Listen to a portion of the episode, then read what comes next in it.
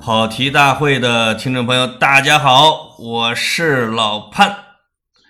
下面啊，我要引出一个重量级嘉宾啊，这个嘉宾是咱们的跑友，想念了两年多的一个人啊，李支书，你 给给听众打个招呼吧。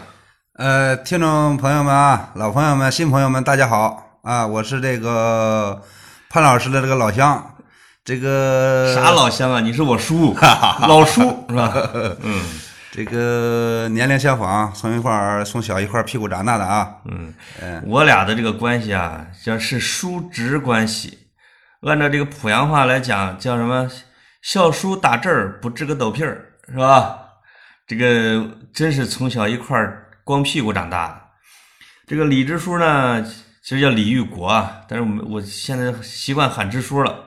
现在这是我的这个叔叔里边官儿最大的一个，嗯，是这个一两年前吧，咱俩在北京去日坛公园儿，是是是，跟这个李叔小伙子，嗯，这个这个录了一期节目，还高歌了一曲，对吧？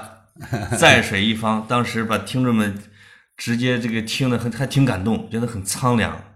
后来咱们还吃了一顿饭，哎，喝了点好酒，哎，回来了。就后来我们俩一直商量啊，在跑题大会也怎么得做一期啊。再加上听众在这个群里边啊、留言里边说，什么时候把李支书邀请过来做一期节目？我这次国庆节，我就是专门回到了小浦洲村儿。我们俩现在就在李支书家里边的这个客厅里边儿，我们把这个手机放在小马扎上啊，给大家来录一期节目。这个我们现在就进入正题啊，我我预告一下啊，我们俩录的这期节目呢，将在今天是周一，是吧？嗯，周三下午五点准时播出。那周三下午的七点，这个微信公众号里边儿，我会在文章里边儿写我们俩一块儿在村儿里边儿的往事，以及我拍的李支书的照片儿，大家可以欣赏。呃，你前你国庆节去哪儿玩了？去武汉，去武汉这个临时办点事儿，就是是坐火车去的吗？自己开车过去的，自驾游啊？自驾。 哎 呦，嗯，现在现在很流行自驾了啊。李支书现在也这个鸟枪换炮了。几年前我记得你三千块钱买过一个桑塔纳是吧？嗯，哎，那个车开了多长时间？开了有两年吧，八百块钱卖了。两年就就就 亏损了两千多块钱儿，啊不是两千块钱，嗯，那车不是三千块钱，不是他怎么就能开呢？中间中间推过车没？没有车况还挺好是吧？嗯我天，这个这这个农村的车，现在你可能买的是最便宜的车，是没钱嘛？不是？你支书现在一个月工资多少钱啊？一千八百四十六所有的全加起来啊，啊，所有加起来一千八百四十六，就是，但是每个月发就是一千两百九十二，剩下那个百分之三十绩效工资。呃，工作干得好了，呃，这个正常正常工作了，啊，然后这个向政府、呃财政上面儿，然后再补发你那个百分之三十的绩效工资。如果哟其他呃其他原因如果没做好了，或者是这个这个工作方法不得当了，或者啊老百姓的利益呃这个损失不大了，呃，确实影响到这个村儿工作了，那百分之三十绩效工资就没有了。比如说你不值班啊，工作不积极啊，这个就那么回事儿。一千多块钱工资还得先扣百分之三十的啊，嗯，这个跟打工仔在公司里边打工也差不多啊，我看。那没有别人挣多。你你去武汉去哪儿玩了？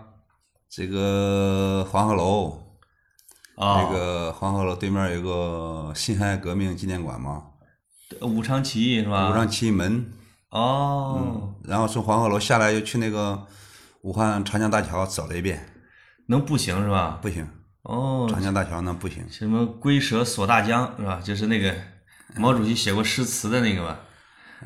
一桥飞架南北，天堑变通途。嗯，你你在武那哎，国庆大典是在村儿里看的还是在武汉看的？走到武汉就是下午都晚上了，将近六七点钟。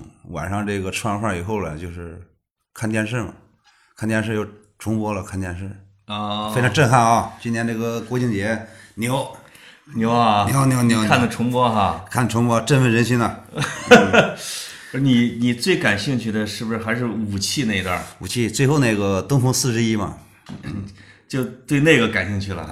嗯，那个是不是天下第一啊？因为我也不太了解这个东西，因为说是比美国、俄罗斯的还厉害，说一招制敌的。那个我们只看哈，嗯，听那个主持人介绍说，这个估计是全世界这个比较先进的一种一千五百公里呃射程，可以携带这个十个核弹估计头吧得一万五千公里射程，一千五啊，对对对对，一万五一千五在自己国土上还没出去呢啊。一万五千公里啊射程和携带这个十个核弹头啊分分离，能分离，嗯嗯，相当厉害。跟那个二踢脚似的，在空中能崩开是吧？是，嗯，有这个东西跟萨达姆不一样啊， 是吧？萨达姆可能拥有，嗯结果还是没有，他知道没有就打他嘛。对。啊，中国他要一是有他都不真敢打。嗯有大规模杀伤性武器，你要真攻打他的时候，你肯定你你你得忌讳啊，对吧？对，打伊朗怎么不打嘞？是不？对，打朝鲜怎么也不哎打呀？朝鲜咱也不敢打。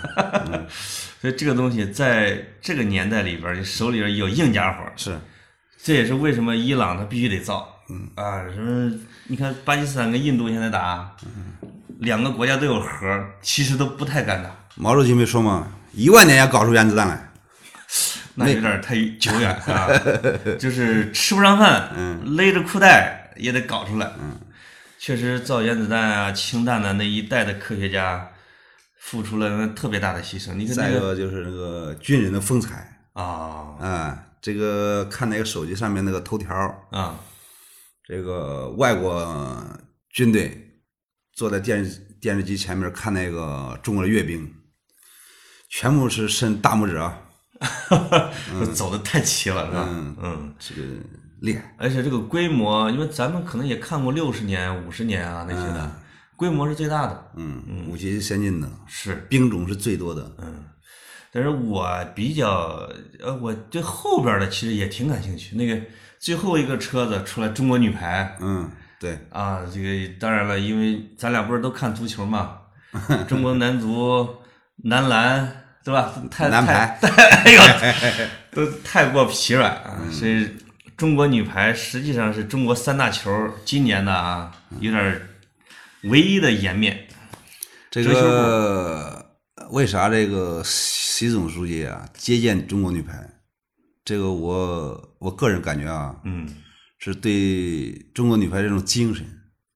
其实中国男篮，你说这 个中国男篮是精神病，这个中中国男足，就是进了两个球中国啊，男足没精神。哎、嗯进了两个球，但是你看还是还是紧张，为什么？别人都三分钟之内干你仨球，是吧？你说的是那个黑色三分钟啊，嗯，中国中国男篮你看了吗？就周看了琦那场，看了我没看啊， 看了是不是很生气？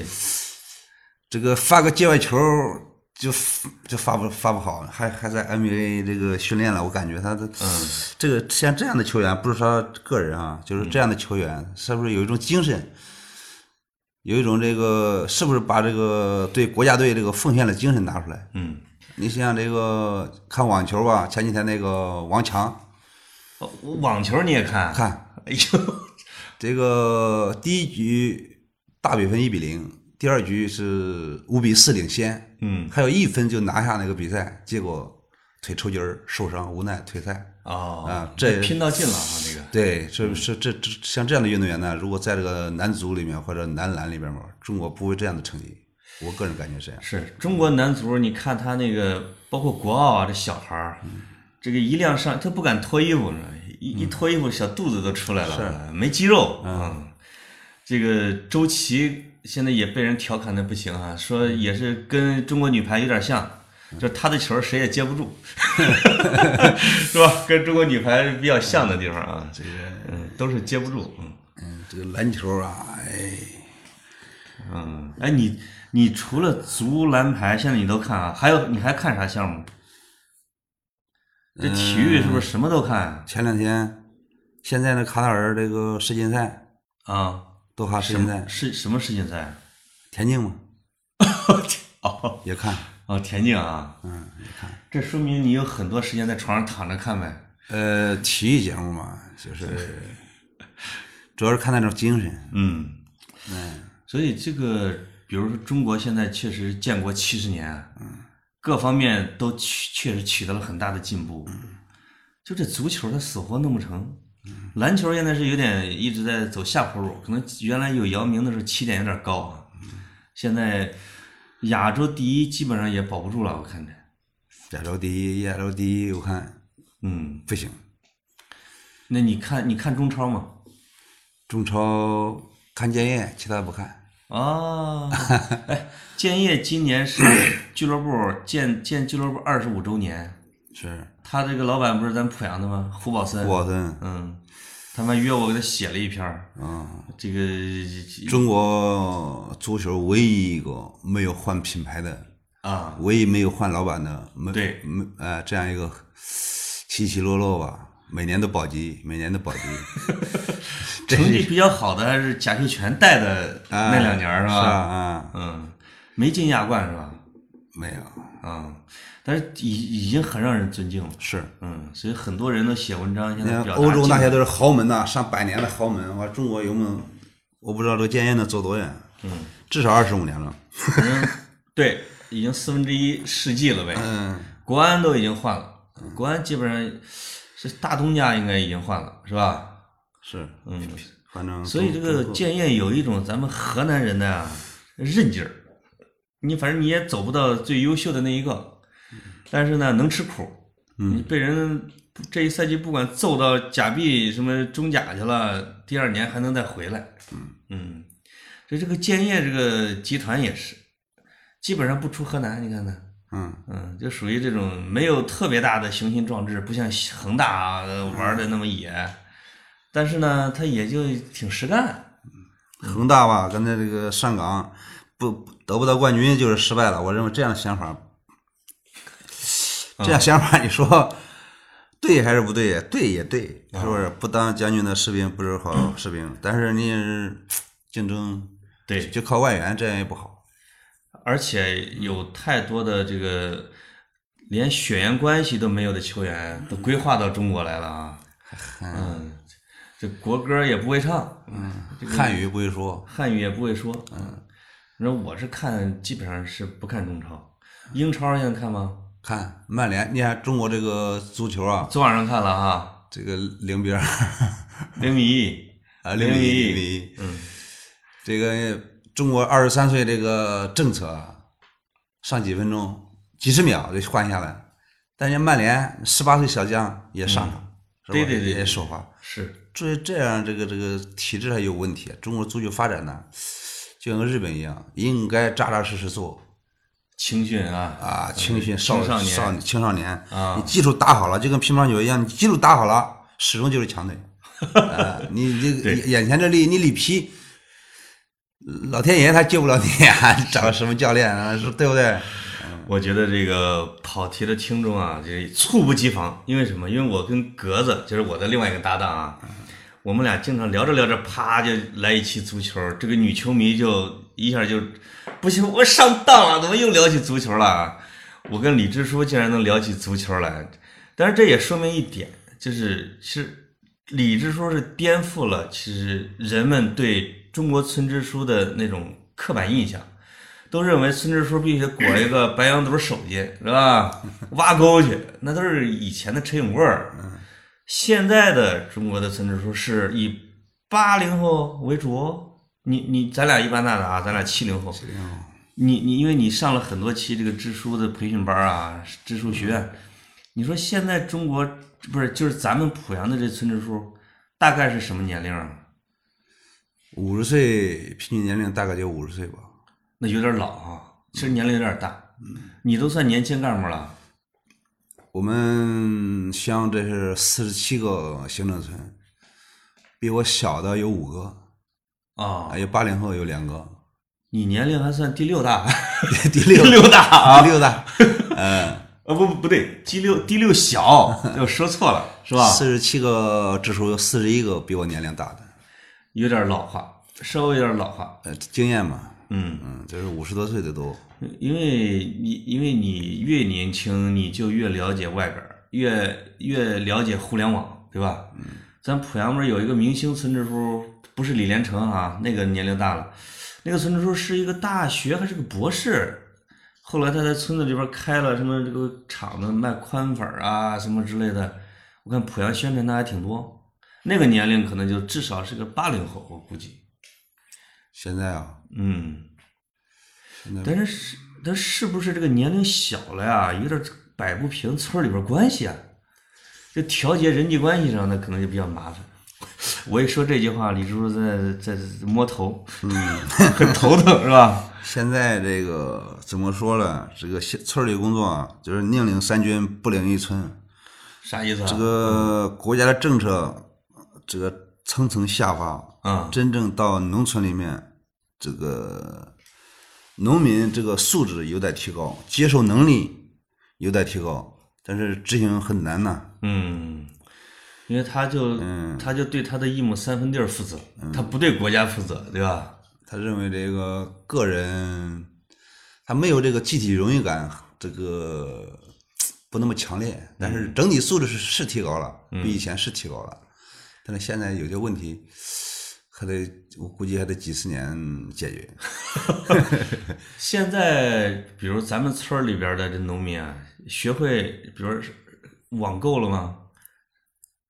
现在这村里面有一个濮阳市，呃，指定了一个集集散点儿，叫什么中通或者是中通快递呃，快递好好好几个快递公司就在我们村儿就有点儿是吧有点儿，那集散物流物流点儿你从淘宝上、天猫啊、京东啊买过东西没？买，买哈，嗯，你买东西他能直接给送到村儿送村儿里边儿哈，嗯，几天能到啊？两三天吧一般。这么快？京东，我这我这你这是啥呀？嗯这是那个熨斗儿熨衣服的啊？啊，这个就是这多少钱啊？呃一百多块钱吧。这看着可是不错啊，这看着像好东西。嗯，行，质量也可以。这是京东上买的嗯，啊？现在现在人儿这个农村人呢，大部分都用网购。真的啊？嗯，那那农村这个小卖部，那估计生意差点儿，小卖部呢或，者去城里边儿买大件儿的就不需要了呗。呃，有也有。你说这个东西都是日常用品，衣服啊、鞋子啊，或者小的这个生活用品啊呢、一般就网购多啊，衣服也能网购啊。网购鞋服就是那个鞋，嗯，嗯，就是网那咱村儿这个集市，这不就更萧条了吗？小时候咱们俩这逛集市的时候，恨不得这个村儿得有几千上万个人啊，过来这个逛集，农村的三六九，嗯，卖什么的都有。现在还有吗？现在有，现在有没有以前人多？为啥？现在每个村里面儿，现在农村条件呢，就是村村通公路，村村都有超市。嗯嗯，你说买这个油盐酱醋啊，买肉啊，买什么东西啊，自己村里边就有超市。嗯，所以说这个赶集以前我们小时候呢，赶集啊，现在是没有在家方便。对，啊嗯，所以人这个再说出去打工的人越来越多，以前人不出去嘛，现在对打工的人越来越多，村里边儿那留村下的留人哈，呃村里面这个 留守的人多，这老人妇女啊，现在流动人口少了。村里边儿现在的这个青年壮劳力是不是就你一个男的？每年都统计，嗯，每年都统计这个真统计啊！外出务工人员，咱村儿一年能出去多少个？现在我们村两千四百人，至少就四百人，三三百多人，三四百人，三四百青壮力是嗯吧？是出村儿的是吧？濮还是濮阳以外的呀？濮阳以外的。哦，本地打工的，本地打工就是也有工。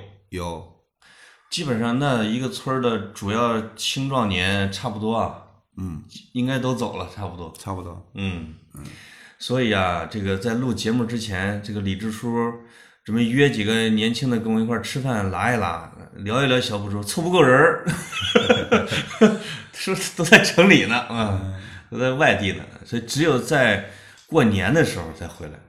咱俩录节目，这个这这在你家，去年今年春节是吧？嗯，能凑个十几个人儿，喝了两个小时，呃，十二三个，呃最后喝倒了有七八个，是吧？家家福得醉人归，自己的老婆儿 扛着自己老公都回去了，呃也只有不多的时候，只有过年的时候有，是吧？平常不喝酒了都。嗯，那你作为一个村支书，你一天啊，就是你这个一天的工作，主要有什么事儿啊？这个比如调解什么家庭关系啊、父女关系啊，归你管吗？哼，有，也有啊，嗯就是两口子闹矛盾也得找你的。嗯，离婚的也有啊，现在离婚也正常了，在农村里你面。知道你知道这个离婚率统计吧？东北地区、天津地区，我看那去年的统计，嗯，一年的离婚率是超过百分之五十八。厉害啊！有的倒超过百分之六十。嗯他这个离婚率指的是什么？在同一年，你比如有一百个结婚的，你就得有六十个离婚的。嗯不是同一波人结了又离啊，但是这个总数，嗯，这个挺可怕的，你觉得？去年我们村儿这个是户户是五百户，五百一十户。嗯，去年离婚了五个， 还行，比啊城里还行，五个。但比以前应该算高了。主要原因就是网聊啊，网聊真的是这原因啊？是是是，不是年龄都也就二三十，三十，岁左右，有二十多岁的，是老婆跟人网聊还是老公跟人网聊？老婆，男的网聊离不了婚呢， 是吧？女的不是女的为啥一网聊她就离婚呢？动感情啊？她跟别人走了呗，哦，嗯那当然也还有一个前提就是老公不在，常年独守空房嘛。所以这个打工啊，就是在外面打工，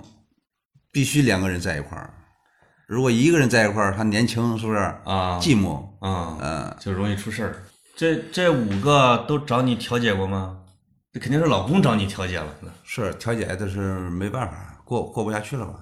抓紧离婚算了。有你都这么劝吗？嗯，就是哎，也是，就是心也不在一块儿了。对嗯，基本上网聊是跑到濮阳以外了吗？嗯，媳妇儿，对，打工在浙江、上海那一片儿打工，哦，你指的是媳妇儿也出去打工了？嗯，通过网聊。对，我觉得可能一一个是不光是网聊，再一个呢，她跟那个人得有见面的机会，比见自己老公得多吧？那肯定了，那俩人不在一个地儿，在一个厂上班儿两口子不在一个地儿，然后跟人家同事是 是架不着勾引，是吧日日久生情，是吧？也可以这么说。但是我觉得从比例上来说啊，一年四五百户，五个离婚的，结婚的有十多个吧。你你你你你你你你你算一下，离婚率百分之五十，是不是？是不是是不是这个理儿？结婚其一实不低年十来户，有四五个离婚的，也是也不少，啊，离对啊，离婚也率加起来大也快一半了。百分之三三四十也也也这个也，反正小浦州这个也是中国农村的缩影，是虽然比不上城市那么厉害哈，因为城市里边的网络沟通更方便，渠道更多。是，但是农村原来，你比如说没有互联网的时候，谁家离婚了，那可是一件大事儿，有多少年不听见一例，有时候。是啊，那那就是老婆被老公揍的嗷嗷叫，都不离婚啊的是吧？是嘛打打的嗯皮开肉绽不离婚，小时候咱们经常会看到这个，咱不说谁家啊，咱们邻居是这老公拿着老婆的脑袋往往树上撞，嗯，结果这第二天俩人拉着手儿散步去 了，就是这个就说这个这个女的啊没志气， 但女的也很泼辣，也那也也基本上很少说家暴，说男的打女的不还手那种，其实不太多，嗯，总之这个这个女的其实有没有啊？这刚才说的一天的工作啊，除了这个给人劝离婚之外， 劝离婚啊，还有你这一天还要处理什么事儿？村儿里边的工作，现在每天呢，这个值第一个是值班啊我们村两委啊九个人，九村个委人啊呃党委党村委党支部三个啊村委，嗯、交叉的两个，总共八个，总共两委的是九个干部，嗯每天就是上级这个服务区嘛，现在是服务型，这个村干部也是服务型这个人员，啊村里面有这个老人呐、小孩儿啊，这个现在主要的工作就是扶贫，对，嗯，有没有危房？房子是不是漏雨？嗯，有没有这个？我们家的房子漏雨啊，你们那个你你自己修啊，你自己有钱你自己修啊，符合条件呢？这个危房改造有没有困难儿童上学？有没有补助？是这个呃，农村这个新型的这个医疗保险、嗯养老保险，对，这些都是工作内容啊。这个村里面基础设施现在好了，嗯，这个村里面道路全部修完，这个道路你修了还不止一遍是吧？我就修了一遍，把现在质量好了，以前那个都十多年了。以前那个我觉得硬化以后可能五六年儿、七八年儿就坑坑洼洼了，因为因为老百姓也不是很知道维护啊。是现在这个质量好，嗯，我看现在很厚，那个嗯，整个是那种混凝土的，它不是是铺了一层沥青是，是是，嗯，所以我开车过来的时候啊，虽然这两天下雨，还行，你看今年这个县开辟了两个道路，乡镇之间，嗯，这个高速河南省的那个双千亿项目，就是双千项目嘛，啊一千公里高速一千亿的投资，我们村儿这个是普卫高速的起点，濮阳到我卫会接大卫广辉哈啊，接大广高速，啊，还有一个是濮阳到这个湖北阳新高速，这个都是从咱们村儿旁边过吗？，对，咱村儿北边儿现在是要省道省了道吧三零七，嗯，这交通是起来了。嗯，交通起来了，原来啊，你比如说小时候，咱们到濮阳县县城，嗯，坐车一个多钟头吧，嗯，可能得这个路上要是碰见这个村里边的那那那孬孩儿要停下来抢点东西，得俩钟头，因 为我经常碰见。 现在没有了，现在没有 了，我原来这回村儿的时候，那个钱都装到袜子里边儿啊。我记得我我跟我爹有一次回从濮阳回村儿，他弄了一布袋菜，这个这个用这个编织袋儿啊里边儿装的菜。我说您能菜弄啥呀？他这到村儿以后给我那里边儿有几千块钱，他不敢装兜里，嗯因为啊你经常会路过一些那个民风不好的村子，就上来几个后生，就开始就挨个掏你兜儿，嗯你你有谁不服气的，给你拽下来，拿砖头夯一下子。我就亲眼的看着这个有一个老头儿就被他们拍一下，现在这几年这个扫黑除恶对，哎，扫黑除恶现在在乡村推的怎么样啊？很好啊，现在基本上这个治安相相当好，咱村儿有扫到的吗？嗯，没有黑啊咱村儿没有啊，啊，那还可以啊，基本上以前都扫完这了。个原则就是，呃，有黑扫黑，无黑除恶，无恶除治赖。啊乱治治乱是吧？无治治呃乱嗯赖治赖哈，啊，人家赖人呢啊，在不农讲村道儿理那个啊，那那怎么治啊？治这治安吗？治安拘留，治安处罚。啊，哦，嗯现在这个耍环境赖的，嗯，拦路收什么收费啊，啊，这个呃讹人呐，这个主攻恶意主攻敲诈勒索，我哦，们像抓两个典型嘛，嗯，别的村儿的哈，把以前那个旧账给他翻出来了，判了判了六年，那他不大是家都的，那他不是新犯的是吧？嗯，就你是总得抓个典型吧？这累计下来的，这一一年一打个架啊，啊这个把以前的旧账翻出来综合处理，就是判了其六实大罪不犯，小错儿不断那种的。嗯，那其实整体这样说来，咱们乡、咱们镇啊，嗯现在改镇了，这个扫黑除恶这一块儿，就是说黑恶势力这一块儿不是很明显，嗯嗯，还可以。可以可以。因为这一片儿太穷了。这个湖我们这个县湖站啊，现在就是有个工业区，嗯省级河南省有三个化工园区，湖寨我们湖寨镇算一个，啊，呃发展相当好。这我跟你说啊，这要是在二十多年前，你比如说油田那时候最兴旺的时候，在嗯这濮阳啊，那个时候要扫黑除恶，我的个天呐，那 恨不偷盗得恨不得有的村儿的一半儿给抓进去。那现在这个村有一些村干部，这个偷油窃气嗯嗯受过公安机关处理，现在在职的，呃，组织部和那个公安部门联合有调查，重新调查，都是啊，把以前犯过把的啊以前犯过的、受过公安机关打击、打处理过的，嗯现在我们乡的干部又翻出来十四名，以还有勒令把这十四名村干部啊，都是现任的，给撸掉啊，哎、自己你自辞己职写辞职报告，哦，就是你的嗯净化这个你的历史干部队啊伍。历史不清白也不行，像以前啊，就是几年我这个事儿犯了几年了，嗯，呃，过去就过去了。现在不行，只要是现任的村干部哦受过公安机关打理、打击、打击过的、处理过的，不管多少年，现在你马上去以辞职报告。前最乱的时候还发生过这再逃犯还能当上村长呢，嗯，是吧？ 是是， 呃，咱村儿啊，咱村儿村儿旁边儿不是有个中原油田第一口发现井吗？嗯，这个前一阵子我过来还专门写了一篇这个文章。嗯咱村儿确实也受了油田的恩惠，对，但是也受了油田的拖累。我觉得，就因为大家都想着就弄点油，嗯，炼个油，其实不太好好的搞实业啊，搞养殖啊，搞工业。嗯，你就自己就那就来钱快嘛，对啊，偷点油卖卖钱。来现在以前偷油的人太疯狂了，那时候就就说这个孙子用拖拉机拉着老奶自己家奶奶就去下了。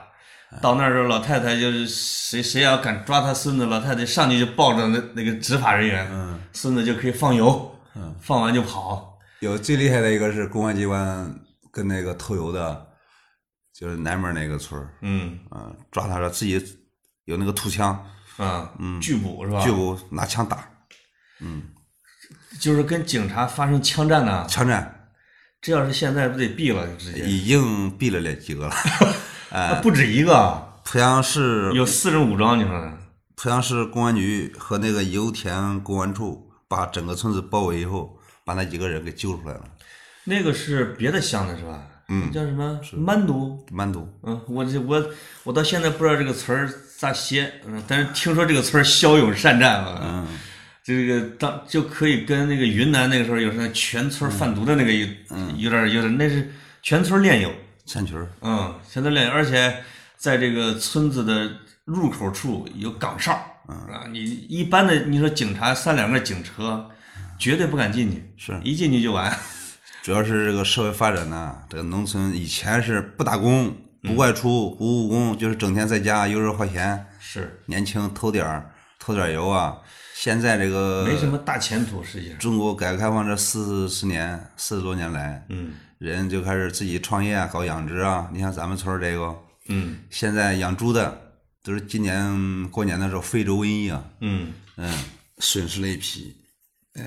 哦，对啊，这个猪肉，咱现在还有养猪场吗？有有大型养猪场有是啊没有被没有被清影掉响受啊？受影响受影响了，但是但是这个肉价上来了。肉价上来了，嗯，养鸡的、养鸭的将近二十个棚，哦，养猪的有十多户，哎，因为养殖这一块儿咱村儿做的还不错啊。嗯，在周围来说应该可以。嗯这个现在这养鸡啊，一个来月儿，呃，挣个三四万块钱，两三万块钱，那至少得有几千几千只鸡哈，一万只，一万只哈。嗯，一万只。养猪的规模能能啊养养多猪少的最大头啊的一个最大的一个一年出栏就是一千五百头猪，哦，那已经算可以了。对，一年能挣个百十万。它这个环保应该是能达标了环保是市环保局、县环保局督促它，啊，有晒粪场，但是有点不忍心给它关了呀，对吧？因为那规模大啊呃，不用关它，嗯，呃，各方面都达标啊，啊啊。嗯，这个排放啊、位置啊，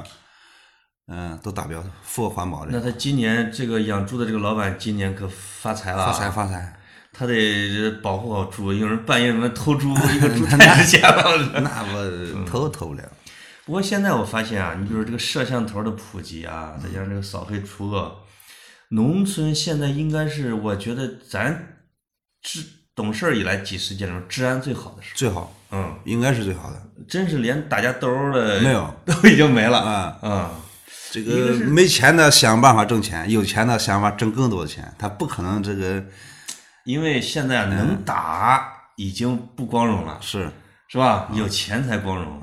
嗯。有钱，嗯，这个原来咱小时候呢，经常说这个这叫斗狠呐、说哪个村儿有混子头啊，啊，经常到咱集上来讹点东西啊，也也确实是他他没法去外地，是。他也不知道去外地去干啥。小时候这十七八岁那个时候，那不整天打架，嗯，尤其到集上，是你一你一个村儿来一帮，我们来一 帮，对干，对，嗯，我听我听说那小小时候，这个咱咱是南街的啊，嗯，南街的你们几个还有点像要义务志愿稽查队 儿，外村儿的这个这个年轻人过来偷东西的，嗯是吧？然后在村口儿，他们满载而归的时候，在村口儿就被你们截住 了，基本上就是先吊起来，嗯呃揍一顿儿，走一段，这个把东西没收了， 嗯，还得家人过来花钱领，对，这个叫私设法庭啊。呃私设公堂，但是干的是这个叫除暴安良的事儿。呃，那我在我那时候在上学的时候听你们这个干这个，把我乐的呀，因为那时候正在听白眉大侠， 干的还是侠义道儿这个啊，呃吓得那些混子不敢到村里来啊。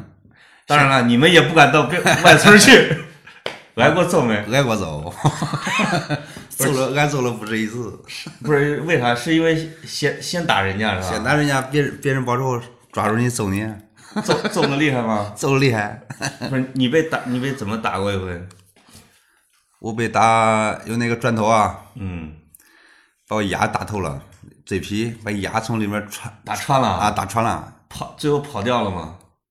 跑你跑哪去啊？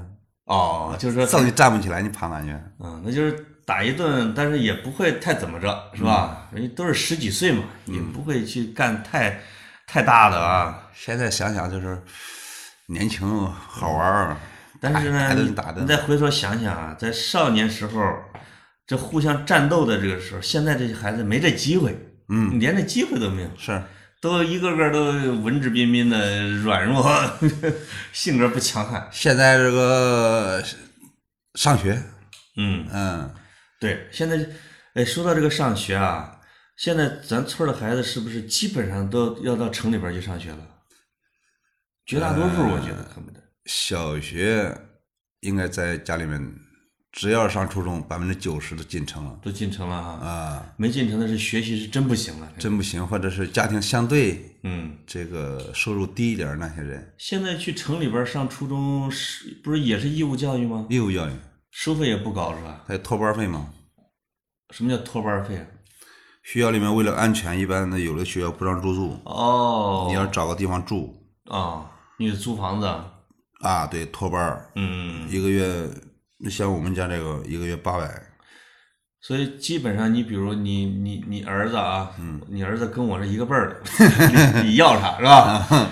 这个我叫弟弟，我一个月的让花你教育经费能花多少一个月一千块钱嘛，啊？带生活，带生活学费哈、啊，买点水啊，零花钱。那到高中就得翻番了吧？高中也也这样嘛，大概也就一千一千块一千多块钱，也是也是呢。呃这个不包括租房子是吧？你要真在在城里边再租个房子，那可能就更多哎那了。不行，租房子不行，嗯是，你租房子得有人照顾他，那投入哎投入就大了，就大了。一般家庭受不了。这说明这个孩子要么就是班里面前几名，嗯， 这是个好投 资啊，适合，借的钱也得给他供他。嗯，但一般的可能就是能上个普通大学的，对，嗯，就随大溜儿就行了。这个我弟怎么样？能上个什么大学？你觉得？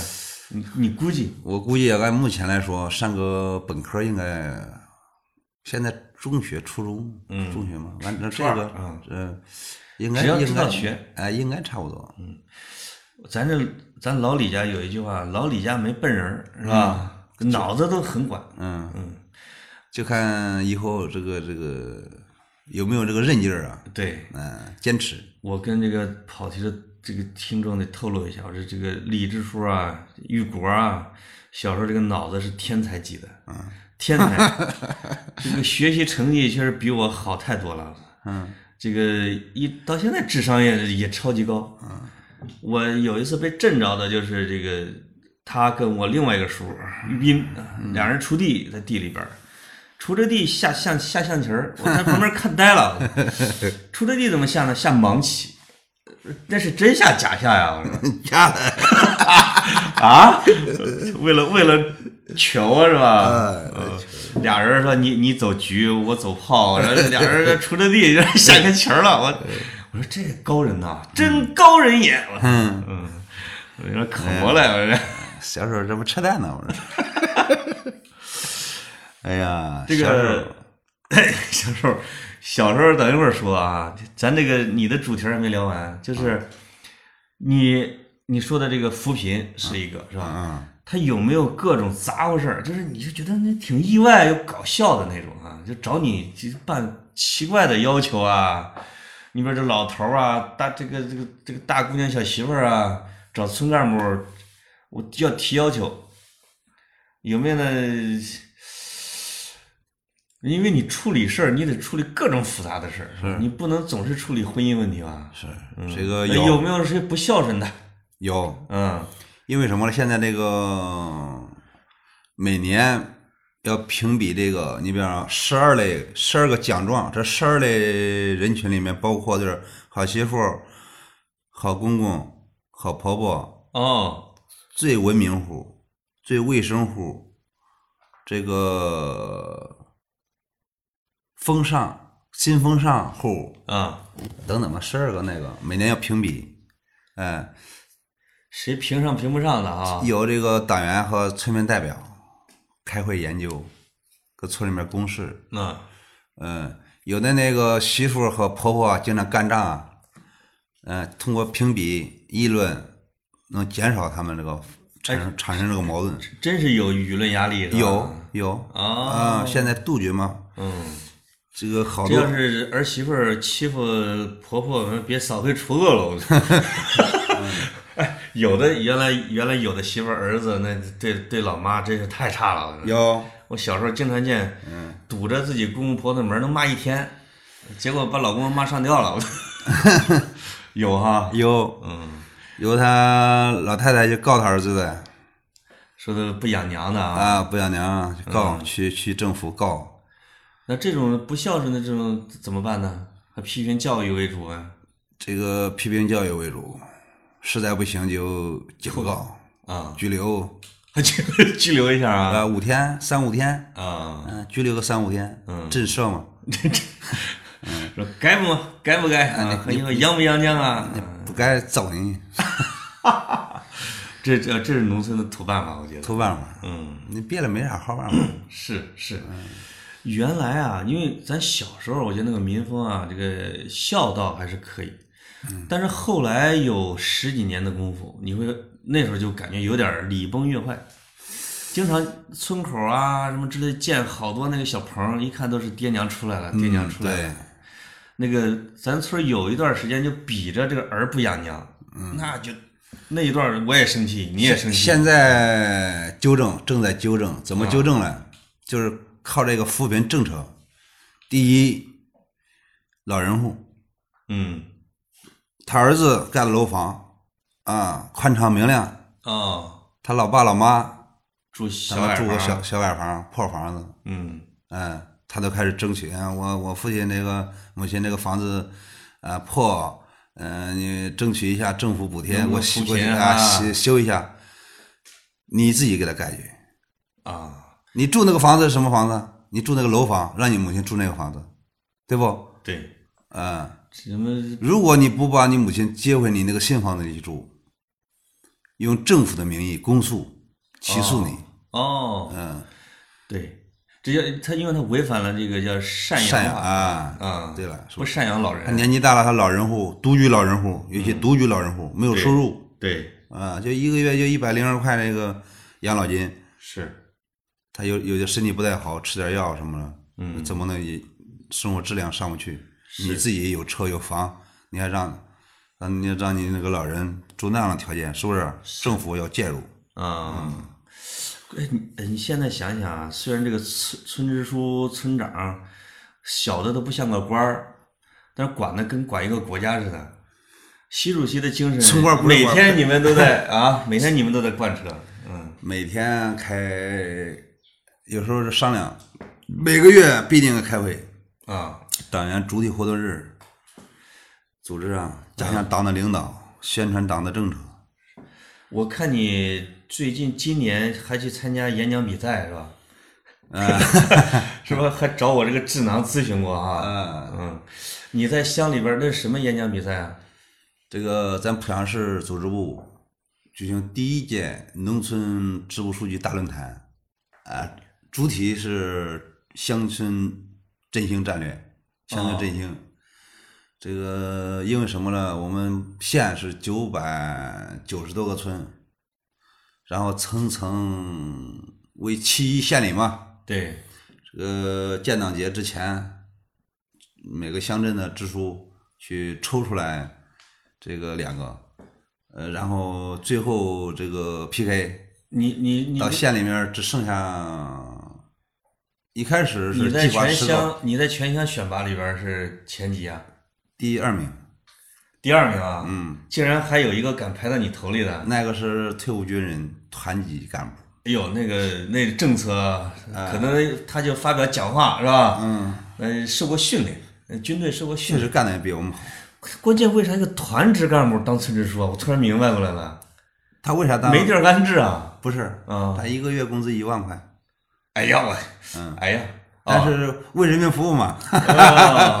哦，他等于说他就他自己选择的吧？他可对能对，因为你退役军官，有的是像我弟那种的，是党给安排工作，嗯，有的是你如果是自己不用安排工作，他就给你更多的这个是转业费啊，是吧？是给你一直发工资发到死，他曾经被评为濮阳十大好人。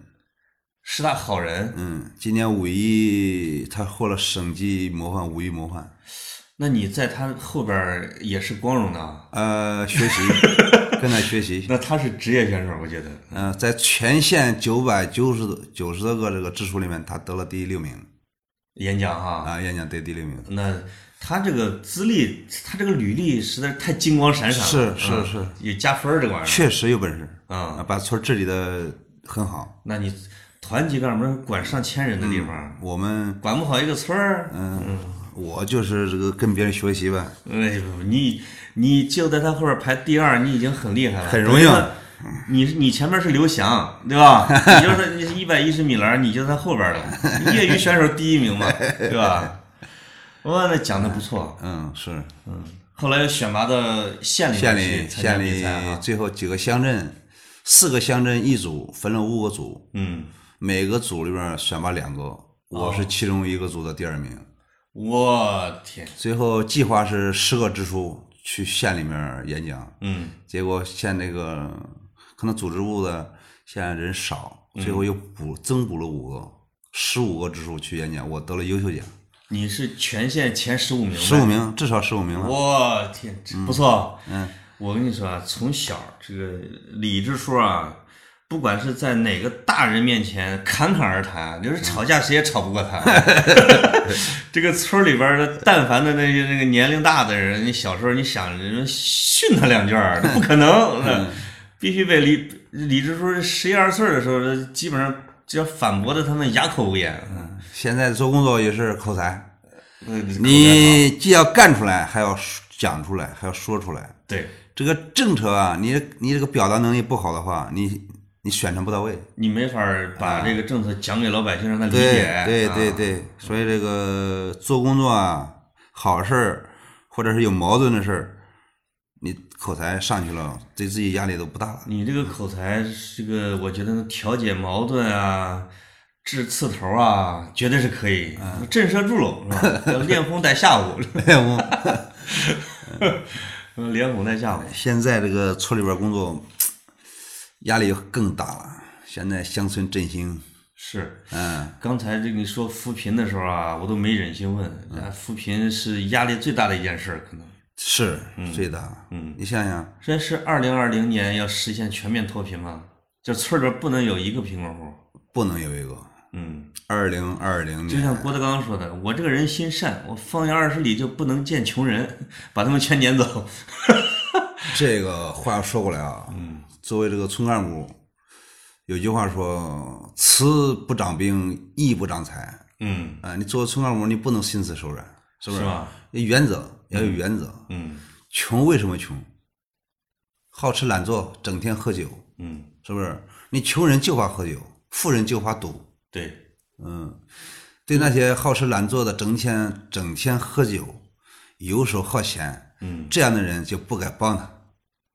你但是你又不帮他，不帮又不行他怎么么办脱呢贫呢？嗯嗯，强制让他去干些零活儿，哦所以现在就有一个公益性岗位，扫大哦街、搞卫生，现在搞环搞环境这个整治哈，有点像是城里边那个交清清清洁工指挥交通啊嗯，道路员、护林员，哦，啊给他创造就业岗位，对，那你个不干不行，每每个星期里有两天必须去干活儿，哦，一个月给他六百块钱，验收一下他的这啊个对工作成绩哈，嗯，增加一个是治一治他那个懒性、嗯惰性，再一个增加他的收入，对对对，嗯，但也不能白给他，那你白给他，这躺着就收这钱了。可怜之人必有可恨之处，就就这这类人，这一点儿非常上困难我受李支书这个启发很大，因为因为我看过你们的这个材料，嗯因为说致贫有哪些原因，嗯，一般的就会理解说这个农村穷呐、自然条件恶劣啊，这个什么什么，但实际上这个贫穷和致贫就是导致的致啊，嗯，多种原因，有的是大病致贫，你家出了一个大病，嗯现你没办在法致贫原因有这么几种，嗯，一个是因病致贫的，这个挺多的是吧？因残致贫残的，疾的哈没有劳动力的，啊。这这种都个不是懒的缺少资金的，哦，还有一种是内生动力不 足的，啊，就是我不愿意这个干，哎词用的那么文雅呢，什么叫内生动力不足？天生能干活，嗯，就是不愿意干。那不是咱俩 吗？但是有嘴啊，小小浦州现在是十八户贫困户，啊，已经脱贫了八户了。在未来一年之内是吧？今年嗯这时候和得明年记住这两年，把这些这个让让他脱贫，那没有的是真没办法，真没的你有的只能最后只能给钱是吧？最后的只能兜底。嗯有全国的平均水平就是百分之二的人啊，要兜底，实在没办法，要劳动力没劳动能力，还有残疾，这个智力也不行，没有门路，这样怎么整？只有国家把它养起来，啊，兜底，全是这样兜底。这个在发达国家也是，就是对于那些最底层的，你就得给他一个最低生活保障，嗯保障是吧？这得双保障，就是他有的他真是干不了活儿。我我我来来的时候，我在路上看门口坐着还有那种呃失去劳动能力的，小时候其实我都知道啊，好几户是这样的。但其实人家也自己在家也干点活儿，干点儿。嗯，但真是能力不足。哎呀，呃，我突然想起一件事儿，得插播一个。啊今天呢，就是我跟支书录节目的这一天是九月，哎，这九月九月九是吧？ 是李支书的生日啊哎呦，这个特别有纪念意义。我都忘了，其实我也忘了，就是我只知道什么呢？我的生日农历十月初五，你是九月九，嗯，你比我大一个月嘛，是吧？那说的就比我大一个月，其他的年龄我们俩是完全一样，嗯，从一年级上学的时间都完全一样，一天上学，五岁多就上学了，上学早，呃，六六岁吧，六岁那虚岁吧，虚岁六岁吧，因为啥？因为我们俩上一年级的时候啊，一丝不挂，裸奔上学，这这我记得太准了。一个书包，一个就一个斜背着一个那个碎碎拼的书包啊，然后其他就是我们俩就光着嘟噜走， 还有还有这个李玉斌，咱仨叫光珠三壮士，就是每天上学的时候，因为夏天天热，就是啥都不穿，我 穿穿穿露露裆裤嘛， 所以说穿露裆裤啊，有的时候我怎么觉得还裸着就上去了啊，就去上学去了，现在想想，确实那个时候确实也穷，嗯，确实穷，但是也好玩儿。好玩啊，嗯，那时候路上没啥车，嗯，就是你上学这么小都是自己上，嗯，对吧？然后你到外村儿什么之类的，骑骑个车啊什么之类的都都没啥危险。是嗯，那时候学校这个学生也多，老师也多，是，这个老师揍的也 狠，是吧？现在老师倒是不揍孩子了， 但是也没学生了，你说没学生了这个，这个这个这个这个，挺挺全部都进城了。挺悲哀 啊！现在现在咱村儿小学97年嗯啊，九七年我做这个代课教师，嗯，做到零二年年底，当了五你还当了五年老师呢。代课嗯我给大家解释一下这个代课老师有多惨。就今年、呃，因为分公办老师、嗯民办老师嗯和代课老师。代课老师这个民办教师呢，也是有教育部备案的吧？是，嗯，这个代课算村儿里边儿聘的，嗯对，嗯，嗯，也这个跟临时工差不多，差不多一个月一百块钱，没有五险一金。嗨，哎，你说的有点夸张啊，其嗯实九十我 记得啊，最早的时候九十块钱一个月，九七年一百块钱，一百了，涨了，哎呀，真是一百块钱，一百块钱就跟没有差不多，实际上就是有个事儿干。嗯嗯，做了五年，那个时候咱村儿的这个学校还有多少个班？那个时候是八个班，一二三四五个年级四八个班百哈，四百八十个学生，两千五的村子四百八十个学那生。个时候没没有两千多人，没有两千五，现在才两千四。那呃，那个时所候以一那个时候也就两千多，两千二左右。这个可能说明一个啊，那个时候生的孩子多，嗯，另外一个呢，肯定有外村儿的孩子，有是吧？有有旁边有这个小村儿的，有嗯，有三四个村儿都在这里面上学。是吧？咱们叫中心小学嘛，嗯，对。我们村儿还有二中呢啊， 我们村儿还有乡二你中呢看啊。现在那个时候我代课的时候，四百八十多个学生，那八个班。啊现在剩了十多个学生，全校十多个学生，啊几个老师，几个老师，五个老师。这 个学生人均享受的教育资源快世界第一了。因为啊我看过新闻啊，说日日本曾经有一个学校一个学生，一堆老师围着他转。嗯这个学生呢，小升初以后，这个学校就关了。嗯，但是咱们这十几个学生也太惨了吧？惨呢？是不是一个生的孩子太少？不是，嗯，你小学你不是说小学还一个有班四这个公办教师，呃，公办学校就那么十多个学生，但嗯是私人办的学校学生多，咱村儿有私立学校啊？有一百多。为啥去私立学校不去公立学校啊？家里人务工，嗯，把学生放到那个学校里面，能寄宿啊？能寄宿，能吃，能住。你搁公公办那个学校还要接他，还哦，回家给他做饭。所以说公现在办把那这个个时间腾出来以后，他去外面务工，嗯，把学生 呢，哎呦，嗯，再一个是那个私人学校那个管理比公办学校要好一点，好啊！ 有没有我认识的现在去私立学校当老师的？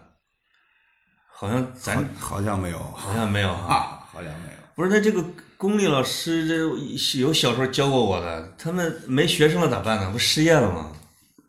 这个整合啊，现在老师是缺，嗯，我改天我得去学校看看，五个年级十几个学生，他们是在一个班上课还是分别班儿里边？嗯分别一年级、二年级、三年级、四年级、五年级、六年级那有可能一个班只有俩学生几个人，啊！嗯、几个人。我的天哪，那怎么玩儿啊？这其实失去乐趣了，你知道吗？有的学校以前的那个公办学校现在都关闭了，呃，这些这几个孩子之所以还在公办学校，可能是因为他免学费，成本低点儿，要对吧？要不然他也去私立学校了，是嗯，或者家人接送方便点儿，是吧？是是是，嗯，哎呦，这个教育这一块儿呢，整体上我觉得中国的教育肯定是在整体进步，因为农农村孩子上城市去上中学，这个就是一个很大的一个进步。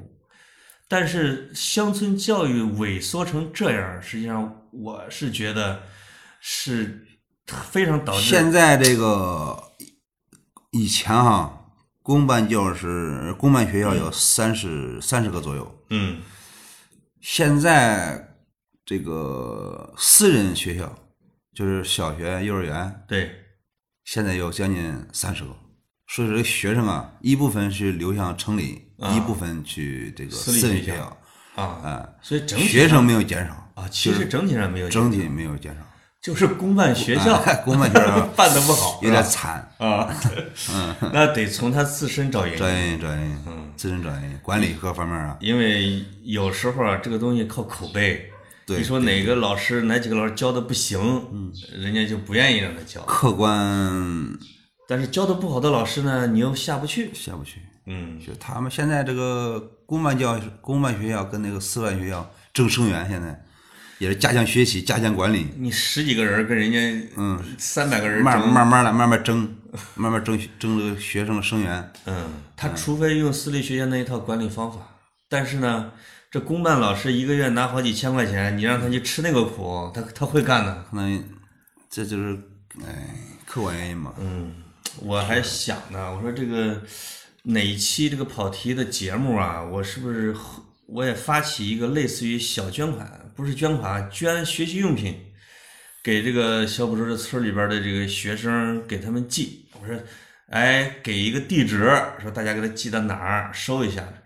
你现在都都不知道该往哪儿寄了啊！是现在的学生有这个，你要是学家庭困难的吧，这个国家有补助，嗯，嗯，这困难儿童。是你要是这个去向城里的吧，那也不用你捐助，家条件也不错，对，是不是？你这个现在所以那矛些在私立学校寄宿的孩子，基本上也能叫留守儿童，是吧？嗯，他们大部分都是留守儿童吧？大部分是嗯，父母去了，至少父母都在外边儿。我这务工爷爷奶啊奶爷爷奶呢奶接送，要不他没能力教育，或者说带不好，是吧？是嗯水平。是，现在学生这个学习这个各方面啊，还没有我们小时候那个学习。还没那时候啊，起码没那时候这个，我觉得士气高，是，对吧？你学生他们在一块儿，那个时候我记得那个油田的孩子有时候还跑到咱们的班里面去上课呢。是，嗯，我是到时候看那油田的小女生过来，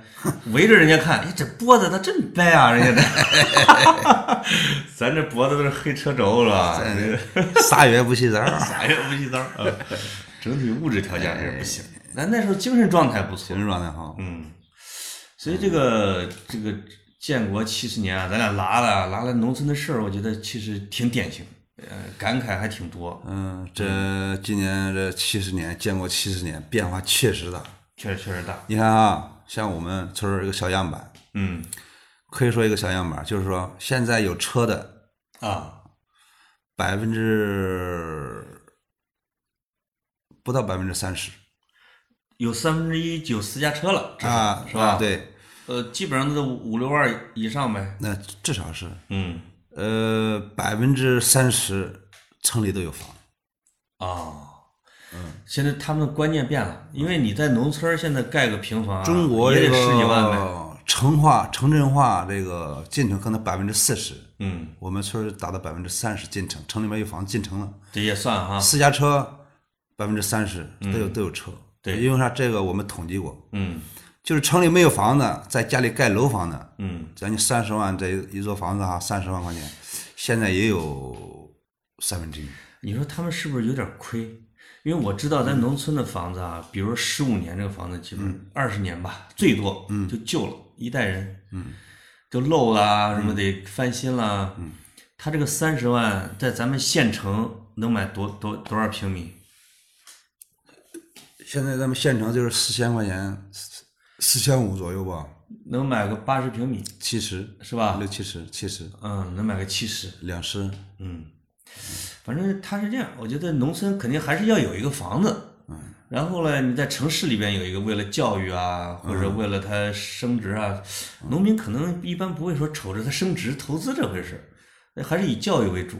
是这个，现在农村里面这个土地啊，呃，不舍这个土地啊。以前我们农民靠啥？靠种地吧。现在这个思想观念已经彻底改变了。嗯，嗯，只要有别的事儿做，或者务工啊，或者是做生意啊，他地就流转出去了，啊啊，让承包给别人，让别人种。你你给愿意给多少钱给多少钱。嗯，白种也行，啊别慌着。嗯，这个地了，它就是种粮食，这保证这个耕地的这个红线，肯定是要种粮食的，不能做其他用途。因为你不不种还如果罚呢。嗯啊，如果有那那肯定了，不能荒地啊，地不能荒起来。说粮食十八亿亩这个底线不能对，是，这个种粮食如果让一个人管理，他收入就会大一点啊，啊。对，嗯他这样的话呢，如果一个人种个上百亩，对哎他也能这回报还行吧？那呃一年至这少么比几他打万工几万块那钱种也行，嗯，所以说这个生活方式这个意识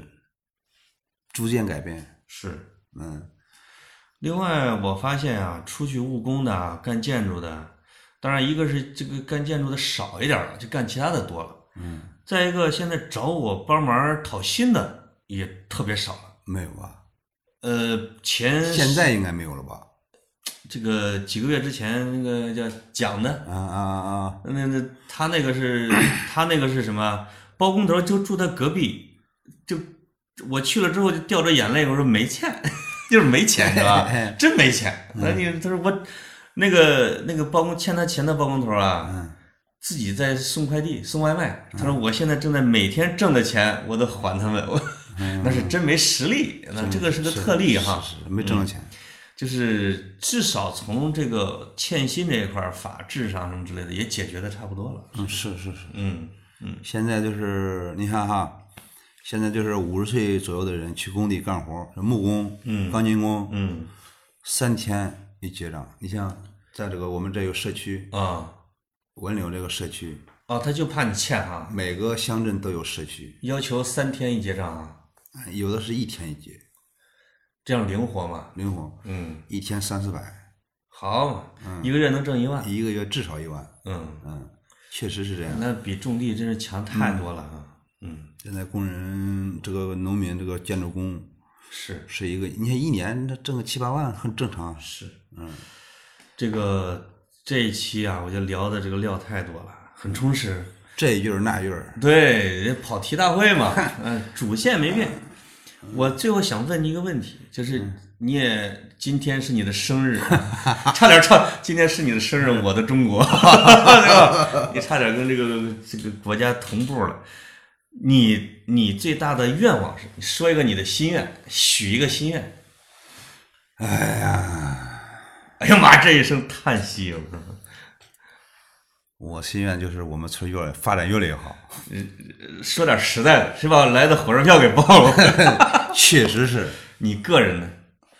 我个人收入要高一点儿，工资涨点儿。这个我你你还跟我说了一个啊，你没讲哈、就怎么就是这次有一个机会是要考试的机会，是吧？嗯，正在你正在努力复习，哎，这个学文化。以以以后再说，有机会再说吧。这个这个先不说啊，这这个先先把事儿做出来，对，实现了，实现是吧了。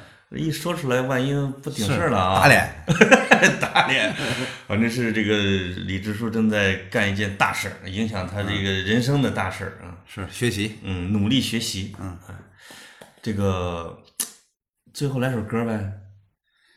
我我发现了，情绪到了，情绪到了，就是你这个李叔啊，在这个他的这叫什么全民 K 歌上，嗯，他有他有他这个唱了很多歌，也让我听了一下，但我觉得这全民 K 歌有点失真，没你本人这个声音啊好听。这个在日坛公园儿，你唱了一首《在水一方》，把很多听众给唱的呀，这个内心非常触动，呃很苍凉。这个这个、嗯怎么说？这个唱歌啊，就是缓解一下压力嘛。咱不对也不懂谱，嗯就是模仿。啊，嗯，呃跟着原唱唱是吧？呃，对，啊就看着手机，卡拉 OK 似的。你别谦虚了，咱俩在这个呃也 KTV 过呀，咱 唱的也很好啊。啊嗯，你用那手机你放一下算了。就是说，就是可能对着字幕唱的时候，那那环境好是 吧？呃，这个有点害羞。嗯，是，确实有点儿。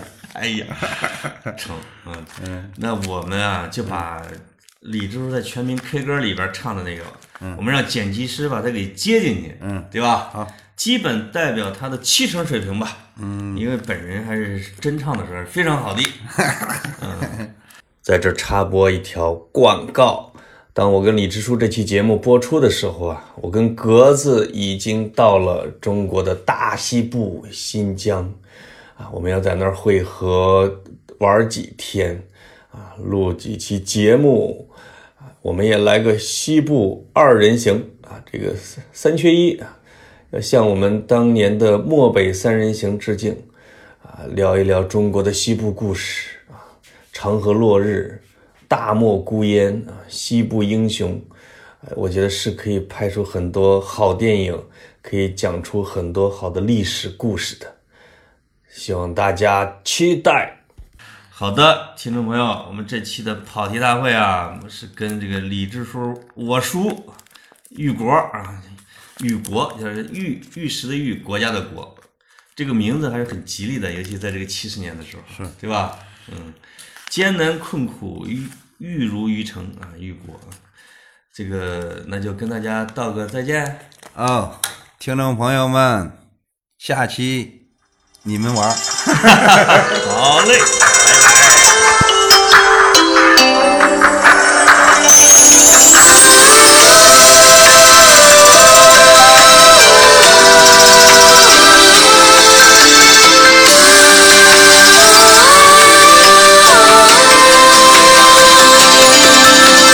剪一段时光，往事难追。